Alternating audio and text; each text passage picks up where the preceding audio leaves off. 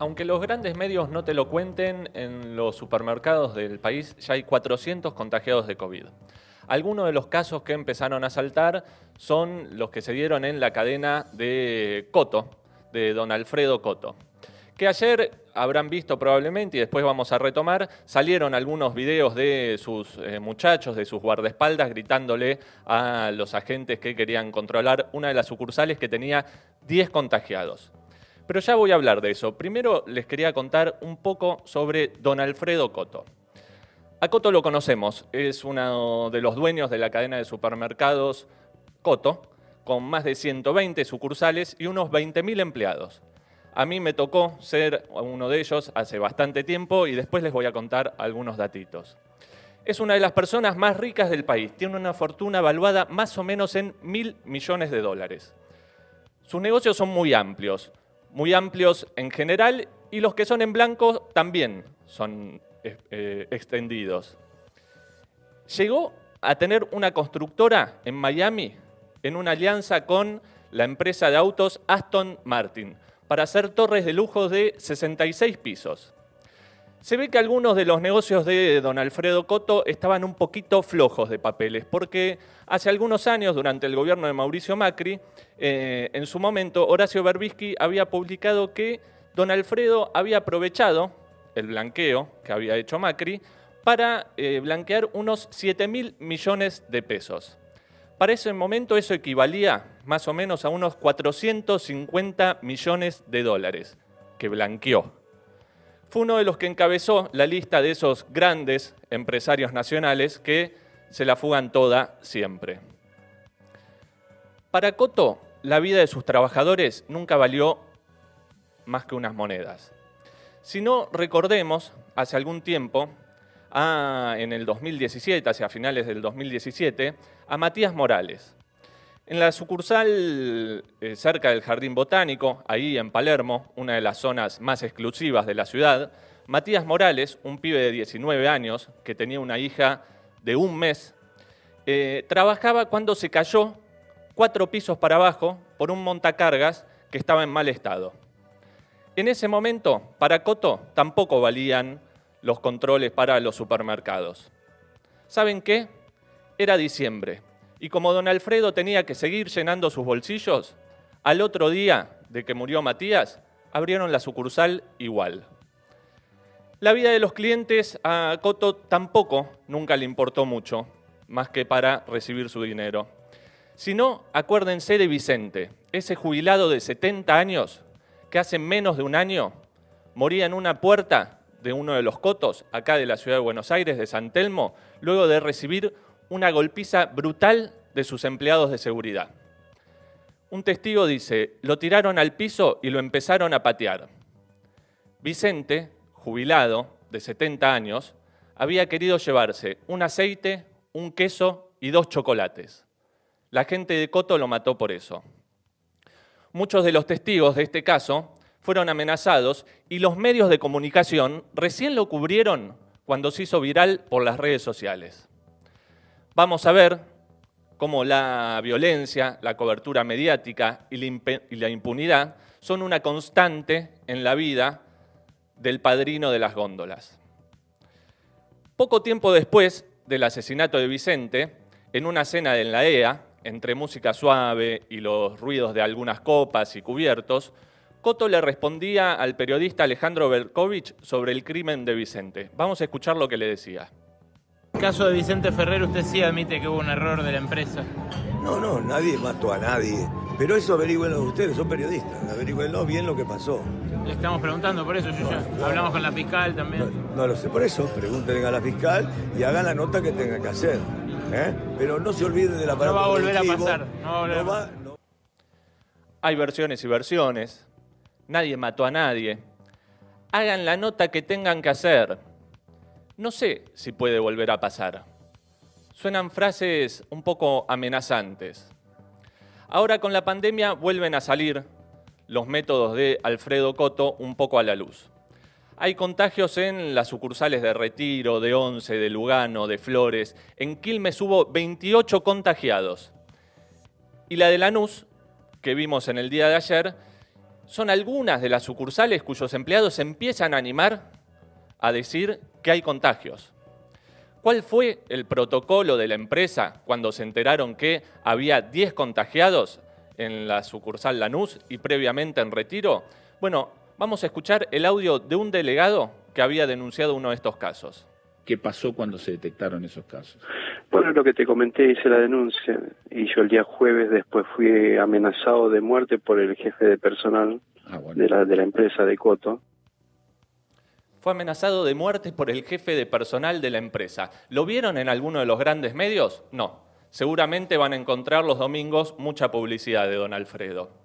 Este mismo delegado después decía, el tema de coronavirus en Coto está blindado, no nos permiten hablar públicamente sobre el coronavirus. ¿Les queda claro? ¿Es un hecho aislado? Bueno, no, para nada. Ayer se dio a conocer el video donde Eduardo Búfalo, en la sucursal de Lanús, haciendo sus correspondientes llamados y amenazas para que no se cerrara el local después de que se denunciaran estos 10 casos positivos de COVID. Recordemos el video de Búfalo. Aló, con tu respeto se fue. Tito, acá terminamos mal, Tito. Voy en cana, hoy voy en cana, Tito. Hoy voy en cana. No, voy a- no van a cerrar la No la vas a cerrar, como que me llamo Búfalo. Trate de no gritarme en la cara, señores. Te voy a gritar donde se me cae. no la la cerrás porque estás cometiendo un grave ¿Y el error. respeto del que habló? Un grave error. Olvídate, respeto. Sí. Se terminó porque vos no me respetás. Está bien, perfecto.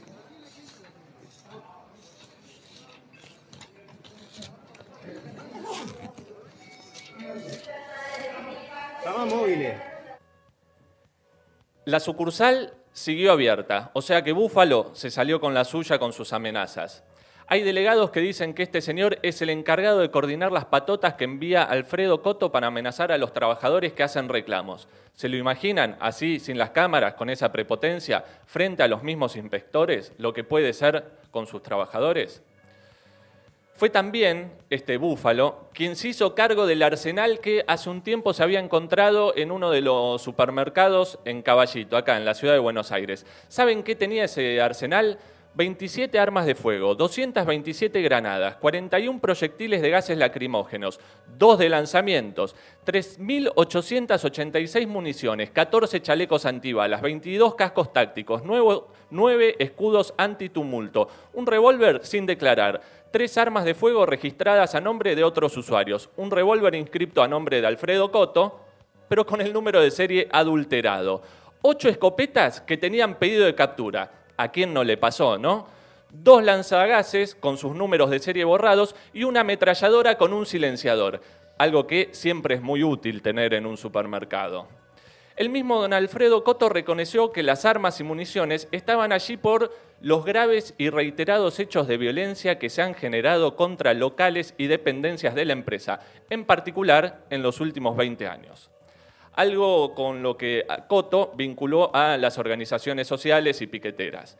Les spoileo la película, ni Búfalo, ni Alfredo Coto, ni su hijo tuvieron ninguna sentencia, les dictaron falta de mérito, porque bueno, uno puede tener un arsenal por ahí tirado en algún supermercado y no tiene por qué enterarse. Lo raro hubiera sido que la justicia argentina hubiera actuado contra alguno de los empresarios o lo hubiera hecho rendir cuentas. Cuando Coto habla de los últimos 20 años, se hace referencia también a lo que fue el 2000, el 2001. En esos años yo tenía 17, 18 años y me tocaba trabajar en una de las cadenas de supermercados de Don Alfredo. Don Alfredo, eh, a los jóvenes que trabajábamos ahí, en general nos pagaba 220 pesos por la jornada de 36 horas semanales. ¿Saben qué? Como había desocupación y pobreza en aumento, como también lo hay hoy, había muchas movilizaciones a los supermercados para pedir comida. Por eso cuando llegaban las fiestas, diciembre, y estas movilizaciones se hacían más fuertes, los gerentes de las sucursales venían y nos ofrecían a los pibes que laburábamos ahí ir con palos a los supermercados a la noche o a los centros de distribución a cuidar la mercadería de don Alfredo por 20 pesos la jornada. A todo esto uno se puede preguntar, ¿y los sindicatos? Bueno, Si Alfredo Coto mantuvo su poder y pudo hacer estos negocios gracias a la explotación de sus trabajadores, es porque tuvo siempre una excelente relación con la cúpula de comercio, tanto con Ramón Muerza como con Armando Cavalieri, que le permitieron hacer lo que quisieron, siempre. Ayer el Sindicato de Comercio de Lanús sacó un comunicado frente a los 10 contagios de COVID y el reclamo de empleados y también de sus clientes, dijo que nos quedemos tranquilos, que en el transcurso de la semana se va a testear a los empleados. Como les decía, violencia, cobertura mediática, impunidad son una constante en la vida de Alfredo Coto. ¿Quieren comprobarlo ahora? Bueno, googleen, googleen contagios en supermercados Coto y no van a encontrar nada. Lo único que les van a salir son eh, los anuncios de las sucursales, los anuncios de las ofertas y quizás encuentren alguna que otra noticia en un portal como La Izquierda Diario, donde te estamos contando lo que pasa. Pero nunca en los grandes medios, que sí todos los domingos y los sábados tienen hojas y hojas de, llenas de pagadas por millones de pesos por don Alfredo Coto para sacar sus ofertas. En cada crisis, los Coto y los de su clase buscan hacerse más millonarios a costa de la vida de millones. Y siempre recordá que si no los enfrentamos, ellos van a querer seguir haciéndolo y no les va a importar nada. Eso es el capitalismo. Por eso cuando escuches que te quieren vender que hay que tirar todos para el mismo lado con esos empresarios, mejor desconfía.